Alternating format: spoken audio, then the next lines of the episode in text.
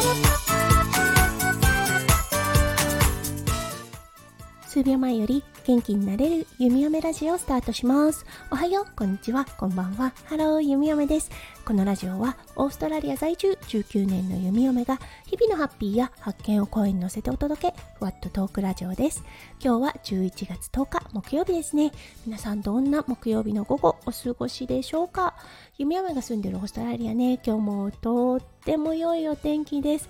はい。お日様の下だとね、もう暑いっていうようなはい夏の日差しになってきました。もうね夏も間近かなといったような感じがします。はいそれでは早速ですが今日のテーマに移りましょう。今日のテーマは基礎代謝を上げる。皆さんもね結構気になるテーマだと思います。このテーマピックアップさせていただきました。それでは今日も元気に夢嫁ラジオをスタートします。はい、今日はこのテーマをね、取り上げようと思ったきっかけがありました。それはね、夫翔ちゃんのツイッターです。うん、皆さんももしかするともうご存知かもしれませんが夫翔ちゃんですね、1分姿勢教室という本を出しています。その中にね、弓嫁がちょっと出てくるんですね。はい、それがね、ツイッターの中で述べられていました。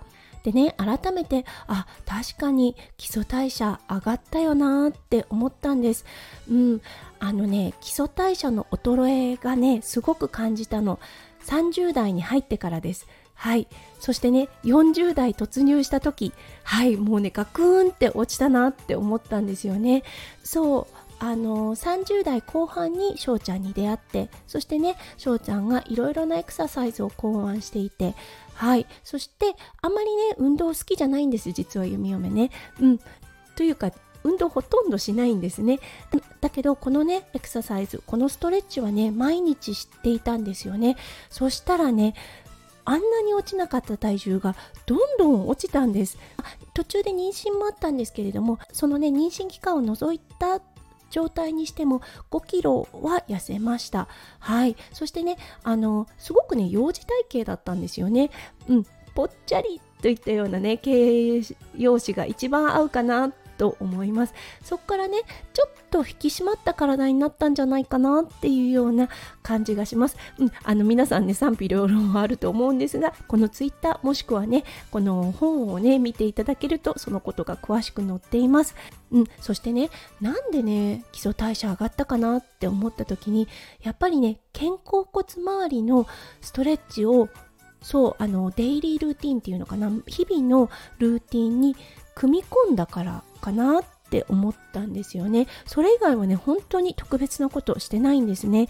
だからねあこれはおすすめできるって思ったんです。やっぱりね自分でやって効果があったものっておすすめしやすいと思うんですね。はい。なので今日はこの弓嫁がやっているエクササイズというかねあのストレッチ法っていうのを音翔ちゃんがうまくねまとめてくれているのでその動画の方を概要欄の方に貼っておきます。うん、ちょっとね、30代に入ってとかね、40代になって、50代になって、少しね、基礎代謝落ちてきたなーって思う方、これおすすめです。うん、本当にね、あの、みるみるうちに効果が出てきます。